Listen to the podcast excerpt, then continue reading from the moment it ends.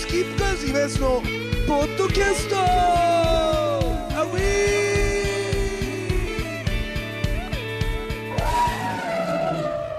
さあというわけでございましてスキップカードイベントのポッドキャストでございます、えー、今日の3本目はですね下北沢ラプソディの、えー、店長秋山さんでございます。よろしくお願いします。はい、お疲れ様です。ねえ秋山さんお疲れ様。そもそもねはい、お疲れ様俺不思議なんだけど店長になる前が知りたいの逆に。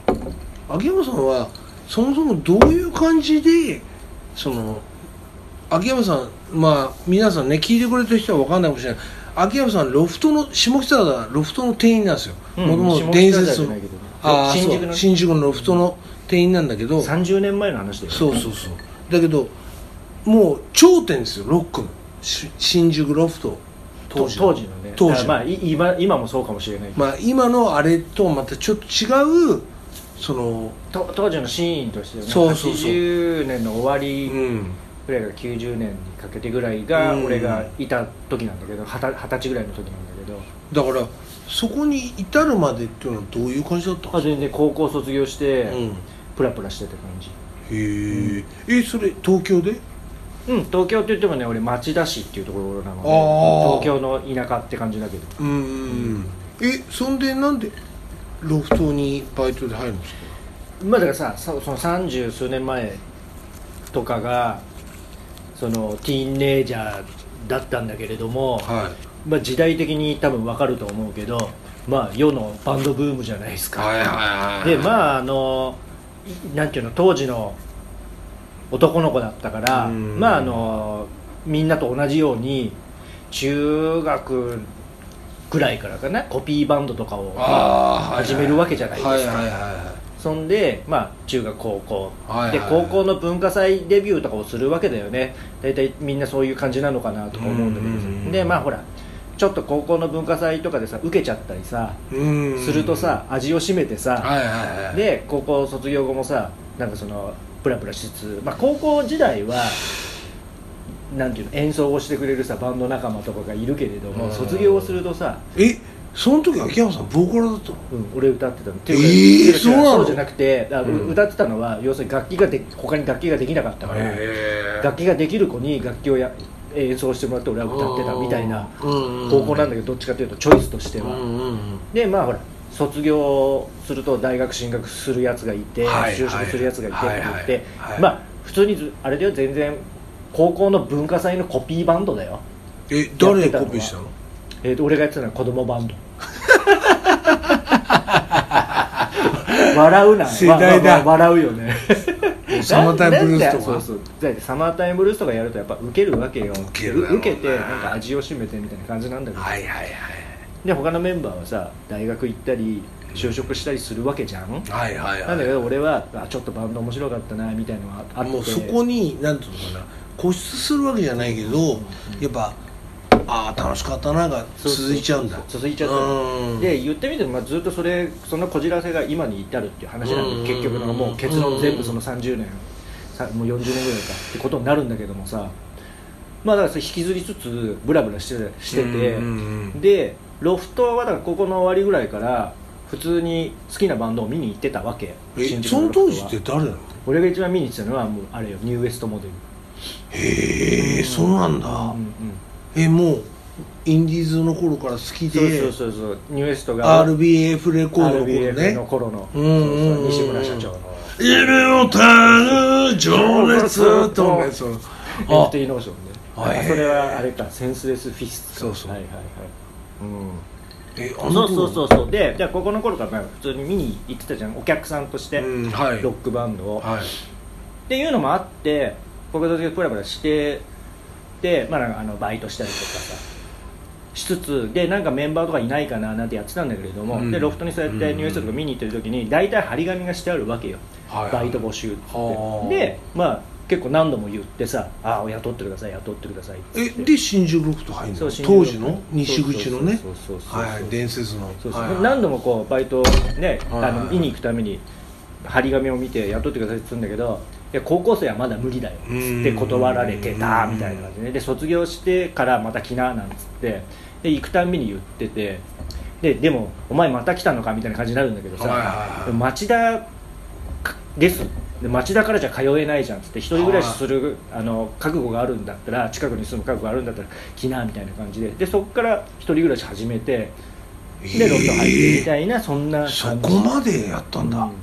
すごいね。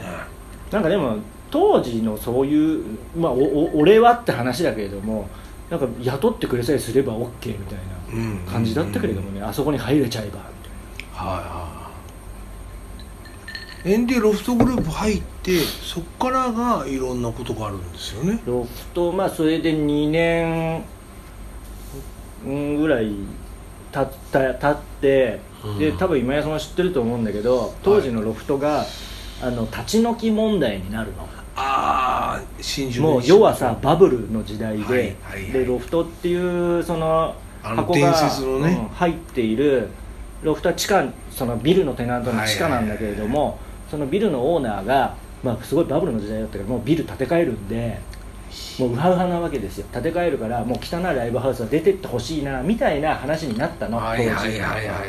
80年の終わりぐらいにさ、うん。んでまあだから当時のそのロフトのなんていうの上層部がこれやばいと。もしかすると本当に追い出されたら、あのおまんま食い上げだって話になって急遽どっかにもう一軒店出さないと本当にやばいかもしれないっていうような話になったわけだ。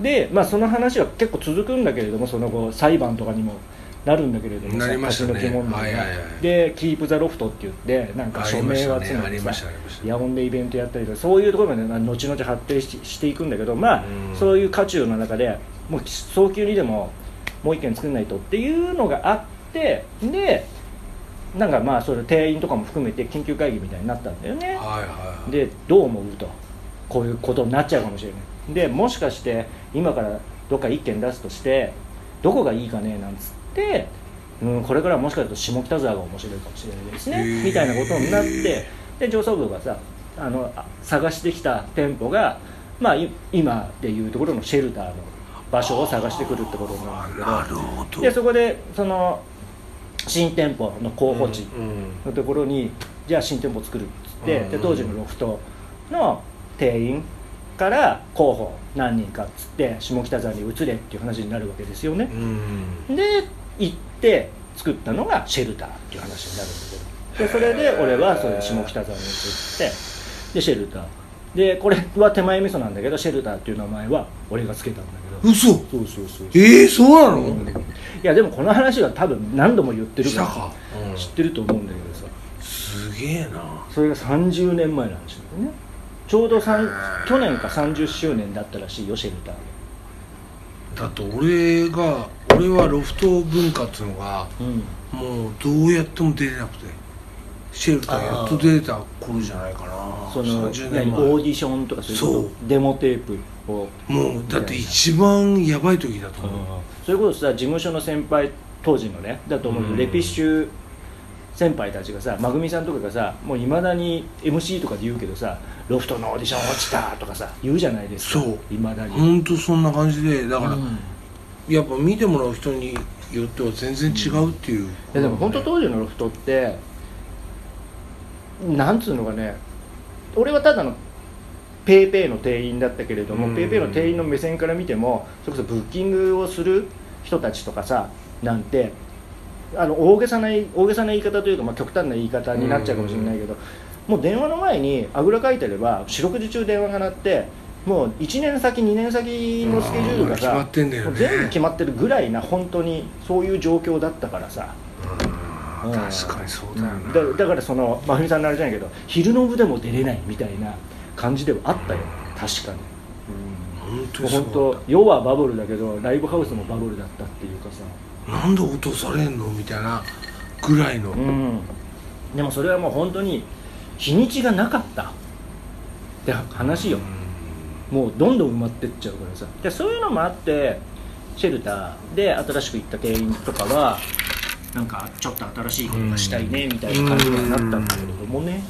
だからシェルターの方はうまいことうまかったっていうか、だからシェルターはなるべくなるべくっぱロフトっていう本体があるから、うんまあ、ロフトからよりかはちょっと新しいからっていうのを出していこうっていうような意識はあった。そうでもシェルターの方でも出れないなかなか。その後はそうなっていっちゃうかもしれないね。まあ、うん、ぼちぼちすると。うん。うんっていうことはあったかもしれない、うん、秋山さん的にはやっぱその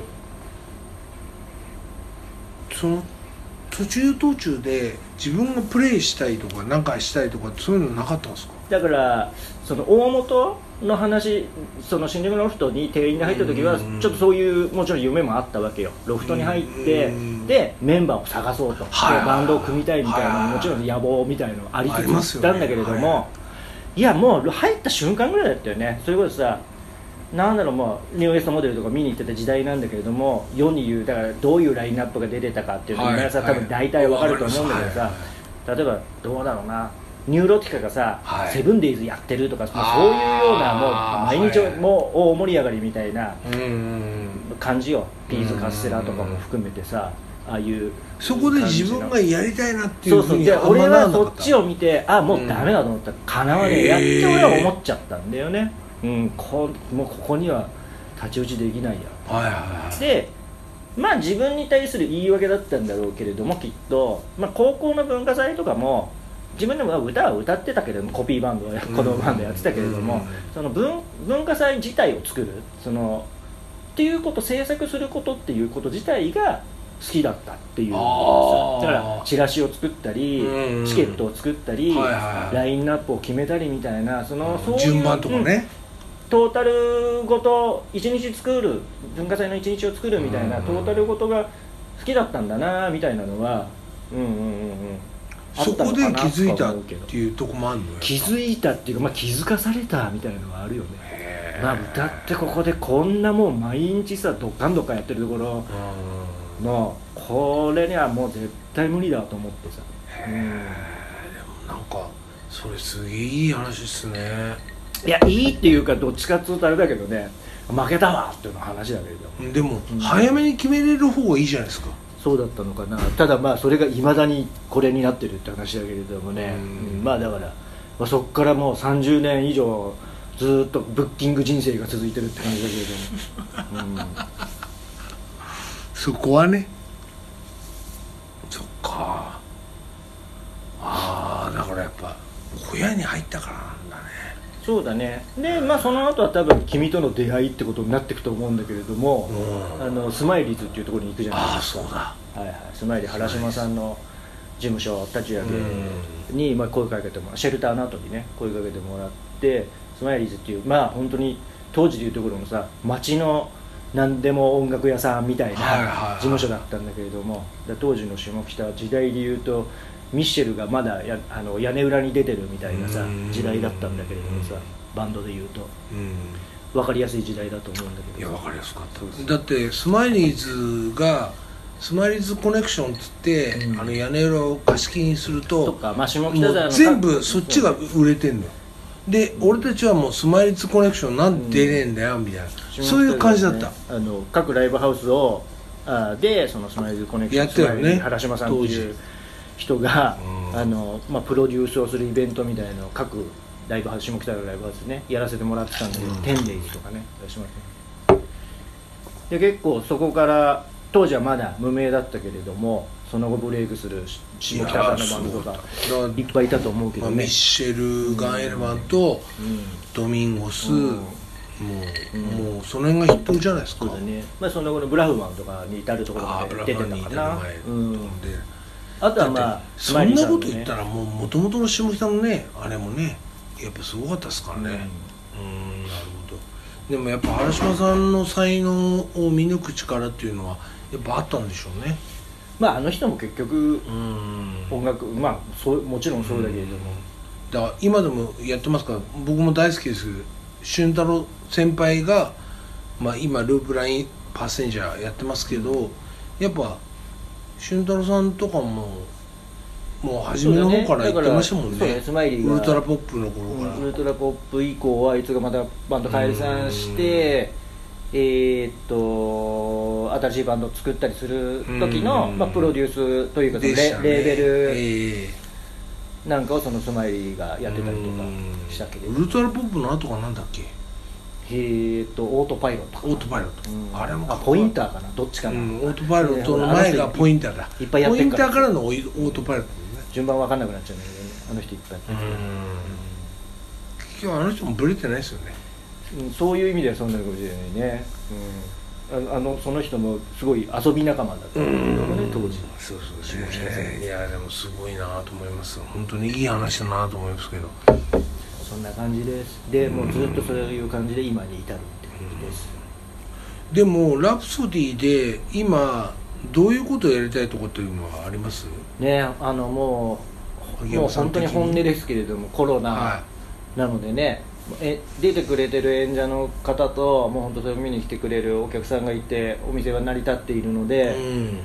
まあ本当少しでも早くえなんでしょうもっと自由に今日のねあの、うん。6周年のライブっていうことで直樹とダイナマイダ直樹とはい。2人スキップガウズで恒例の感じでやってもらいましたけれどやっぱりどうしてもまだお客さん声出せなかったりとか、うん。リアクションしづらい状況がまだまだその暗黙のあれの中でうん。そういうルールがあるから、早くそういうところはもう少しね緩くどんどんなってやっぱり一緒に歌えたりするような空間が早く戻ってきてくれればいいなとは思いますね、うん。ええ。はい、でやっぱその後ですよ俺が聞きたいの、うん。ラプソディでうん。やってて秋山さんがどういうバンドを育てたいとかまあ、うん。バンドじゃなくてもさ、うん。その新しい歌い手みたいな、ん。っていうのはどういうふうに考えてます、うん。いやまあなんだろうね。今だからこういう状状況だからさなかなか出会いもないんだけど、また面白い子がね出てきてもらって自由に使ってくれればいいなと思いますよ。うん。俺がほら育てるとかっていうのは全然もういや育てるはないかもしれないけど、うん。でもやっぱああすげえなっていううん。人を待ってる、そうね、そういう出会いがまた